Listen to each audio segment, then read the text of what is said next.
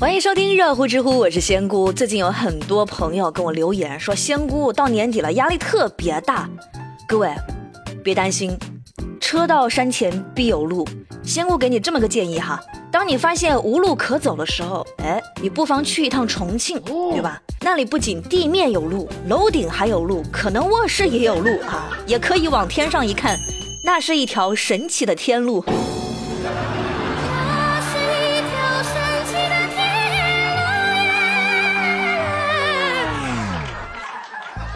不信的话，你去走一趟就知道了。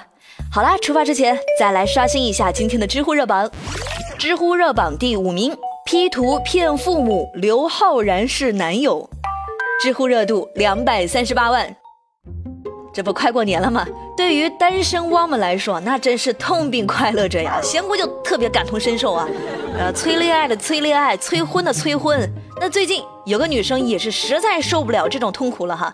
为了免受过年催婚相亲之扰，花了一个月的时间 P 了一组自己跟刘昊然的合照，然后告诉父母自己有男朋友了。这爸爸知道女儿有男朋友之后，哎呀，非常的不舍，就发了一条朋友圈，感慨呢，说半夜醒了很多次，已经开始练习女儿出嫁时的演讲了。哎呀，这真是戏过了啊！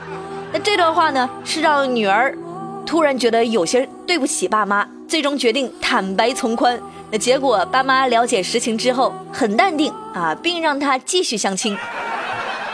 可能浩然弟弟都没有想到啊，人在家中坐，老婆从天上来呀。如果单方面承认有效的话，那估计浩然弟弟早就重婚了。你们有完没完？哎呀，这就是逼婚的后果呀。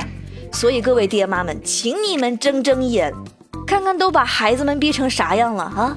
其实爱情这种大事儿，时机没到，催不得呀，对吧？就春节这么欢乐的日子，大家宅在家里一起看小猪佩奇不好吗？何苦要互相伤害呀，对吧？知乎网友阿宇就说：没结婚的女性，其实除了别人以为她过得不好，其余都很好，甚至还快乐到飞起。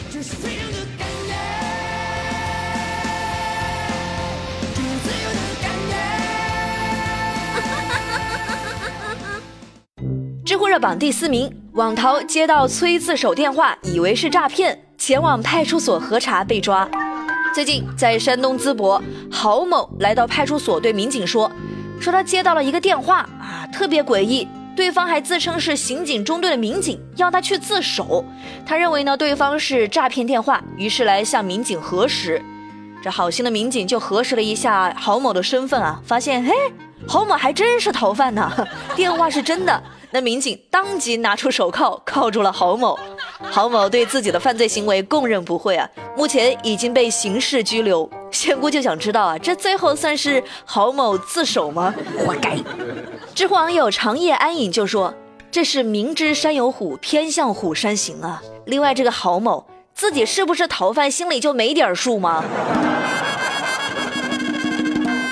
知乎热榜第三名。嫌阳光刺眼，让民警送上班。知乎热度四百二十九万。一月十六号，在安徽，一名女子报警，民警迅速赶到现场。女子说：“这太阳太刺眼了，不能开车了。”就问民警能不能送她去上班，但是遭到民警的果断拒绝。警察叔叔都说了，可以帮她把车挪到路边停好，然后再帮她打车。啊，真的，千万不要觉得，哎呀，警察怎么怎么样，送人上班这点小事都不能帮忙吗？大家要知道，人家警察也很无奈啊。你说派出所每天都要接到 N 多浪费警力的电话，那有时候警力还不够用。所以啊，警察也提醒大家，有限的警力要用在打击违法行为和真正需要帮助的群众身上。Wonderful，仙姑特别想问一下这位女士哈。你是不是不知道你家的车可能还有遮阳板这个设计呢？而且人家女司机还怪警察呢。女孩子生下来不就是被人宠的吗？那不好意思了，作为女生，作为女司机，仙姑想说，被人宠也要分场合的好吗？你像这种事儿又不想花钱，那完全可以喊家人或者朋友来帮忙嘛，或者请代驾呀，对吧？知乎网友火娃就说：“既然你什么忙都想让警察叔叔帮，那咋不叫警察叔叔干脆把太阳给射下来呢？这样既不刺眼，也不耽误你上班了呀。”我不是故意的